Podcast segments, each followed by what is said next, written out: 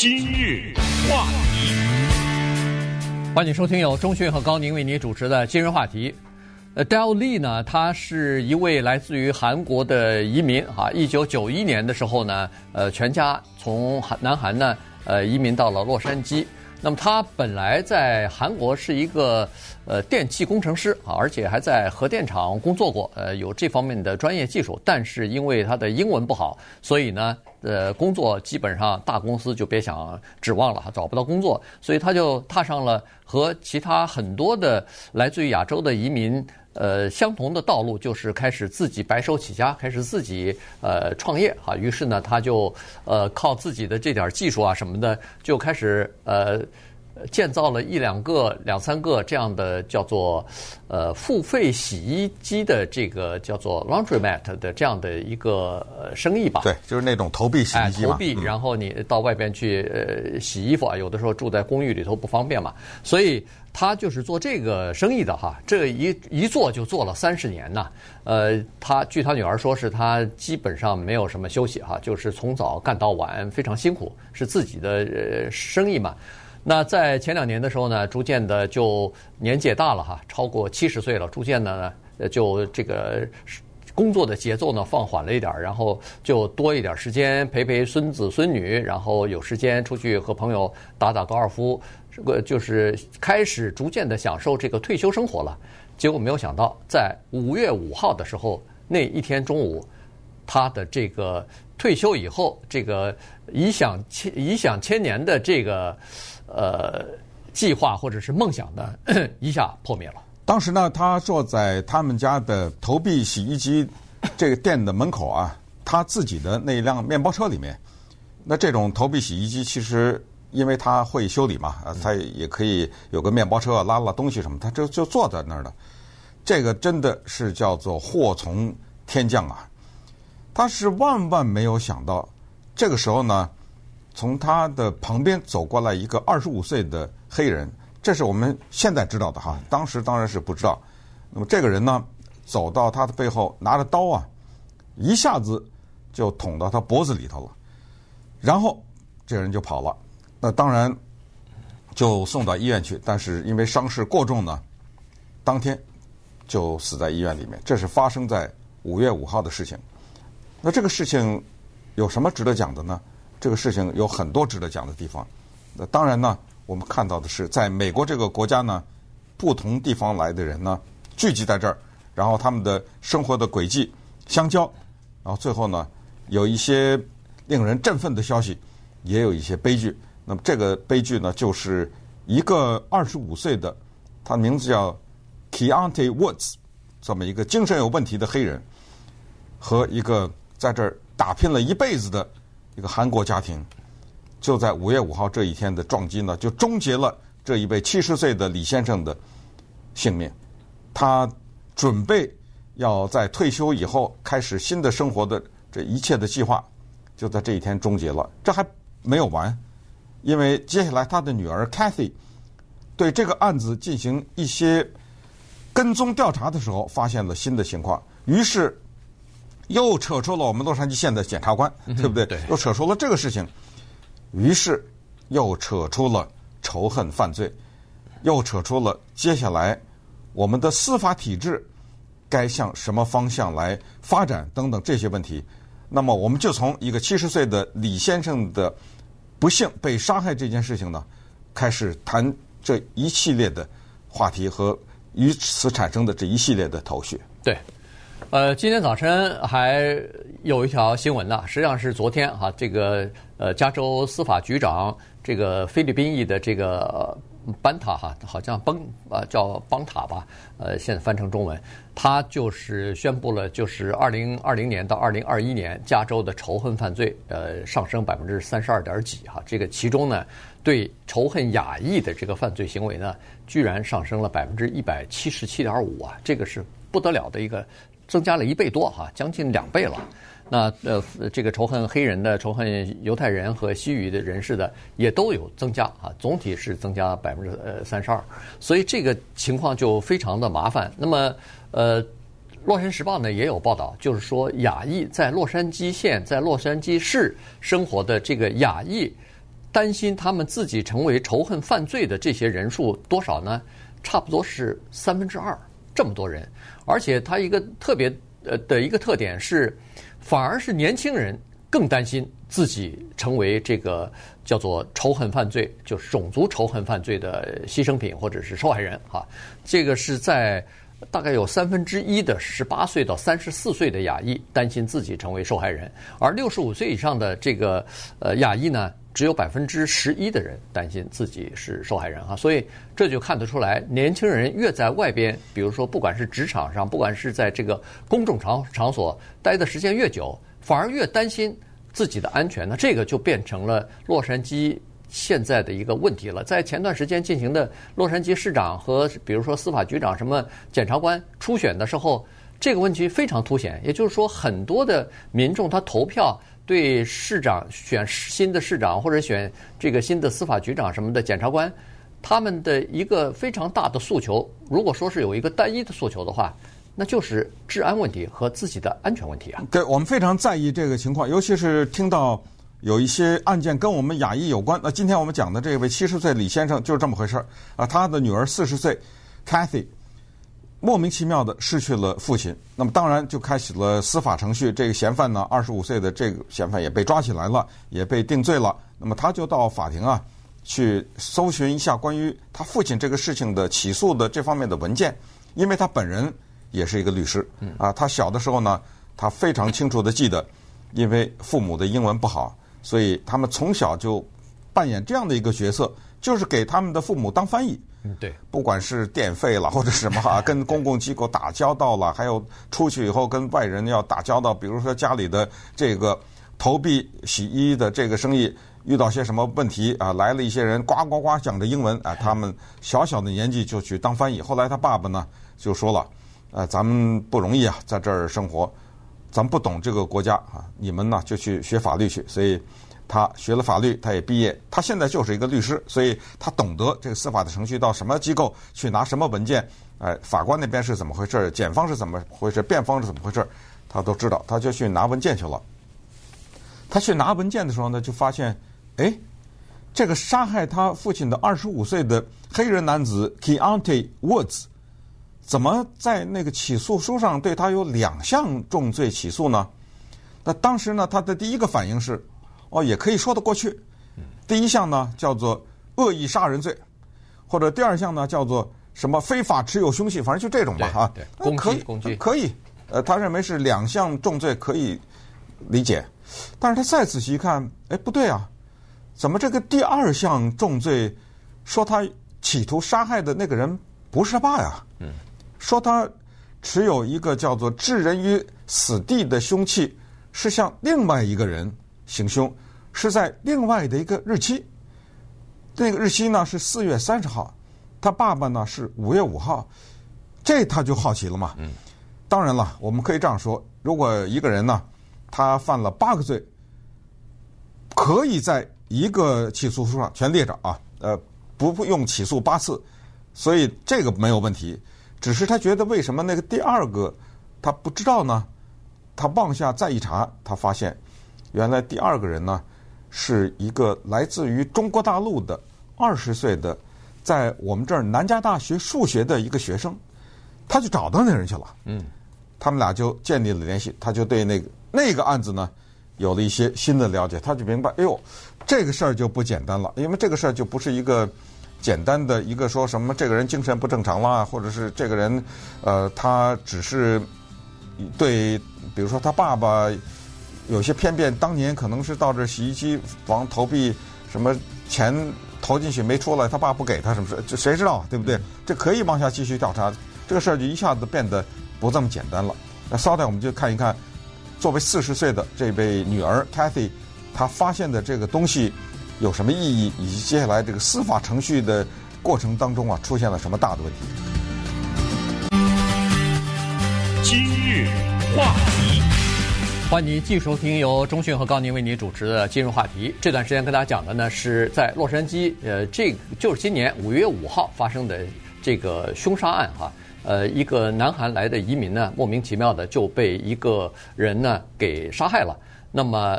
呃，这个凶手怎么会找到的呢？现在稍微的补充讲一下啊，就回过头来再看一下，是因为警察在调查这个案子的时候呢，发现有这个监视的摄影头啊，然后呢调出摄影头来一看呢，这是在光天化日之下，大概中午十二点一点钟的时候啊，这个有一个行人走到那个呃，就是那个厢型车后面拿刀就捅死这个坐在车里边的那个李先生，那么。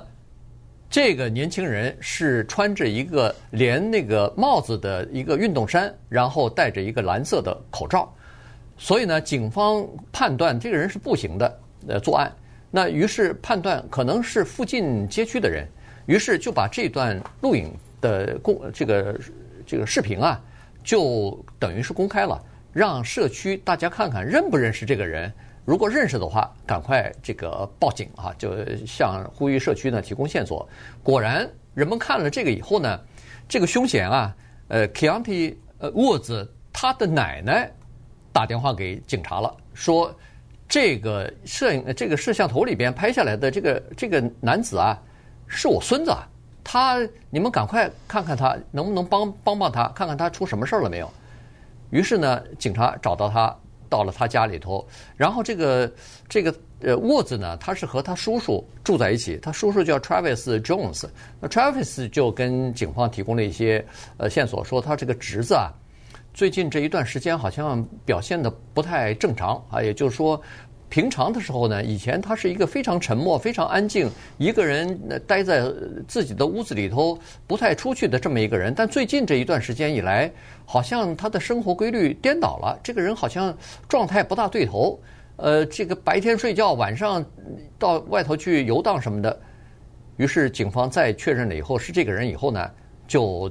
大概就四月，呃，五月十几、十二号的时候就把他逮捕了。十六号的时候就对他提出了这个谋杀罪的起诉。是，问题是在这儿啊，就是逮捕以后，然后才发现他有一个新的问题。这就是刚才说的，在南加大上学的那个二十二岁的，呃，二十岁的，岁，呃，上海的这位学生啊，Jaime，呃。或者叫 Jamie 啊，这看你，我不知道他是选择哪一个发音了哈。呃，这个两个发音都可以，咱们就说 Jamie 吧。呃，他并没有公布自己的名字啊，他说我要保护我自己，所以咱们只能是暂时叫他这个名字。那一天呢是四月三十号，他在南加大的校园里面的外边啊，可能是一个公园呐，还是一草坪啊，反正就那么一带呢，坐在那儿学习呢。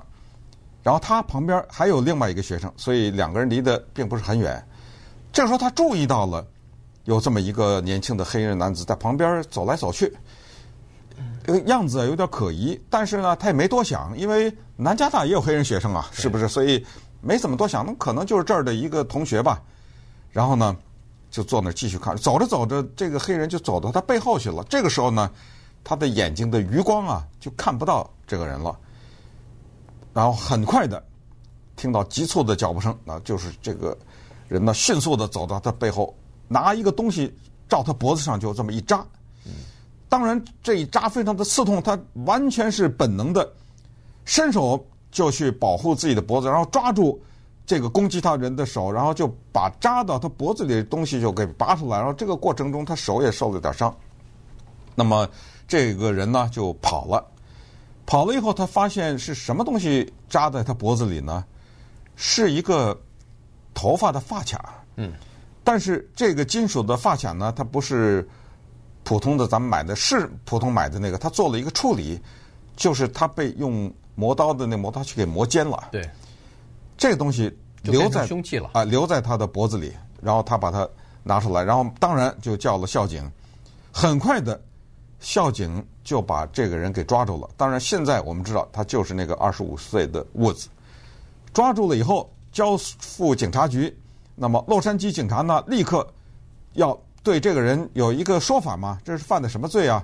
那么，洛杉矶的警察局就叫 LAPD，就把这个犯人呢交给了检察官办公室。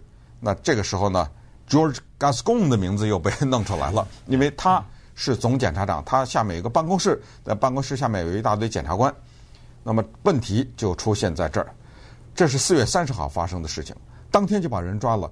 抓了以后，洛杉矶警察局，这是县警察局啊，对他的起诉是说，也不是起诉了，就是对他希望诉求的起诉叫做用致命武器对人进行攻击的重罪，嗯，felony，这是重罪。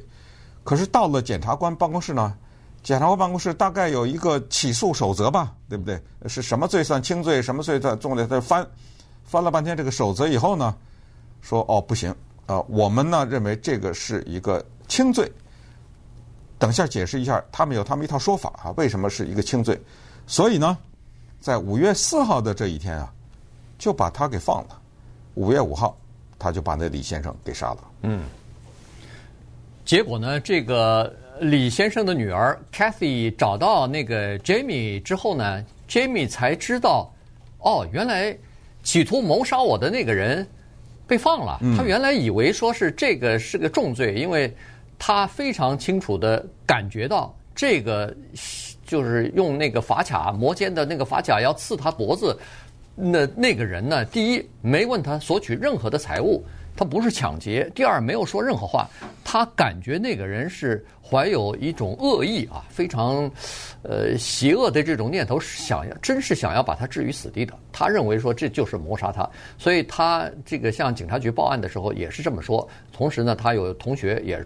作证啊，就再加上校警什么的，呃，所以呢，他以为这个凶嫌可能一直会关押到，至少是对他进行起诉、对他进行审判之后，如果没罪，你才能释放他；有罪，他就别出来了，一直待在这个监狱里头吧。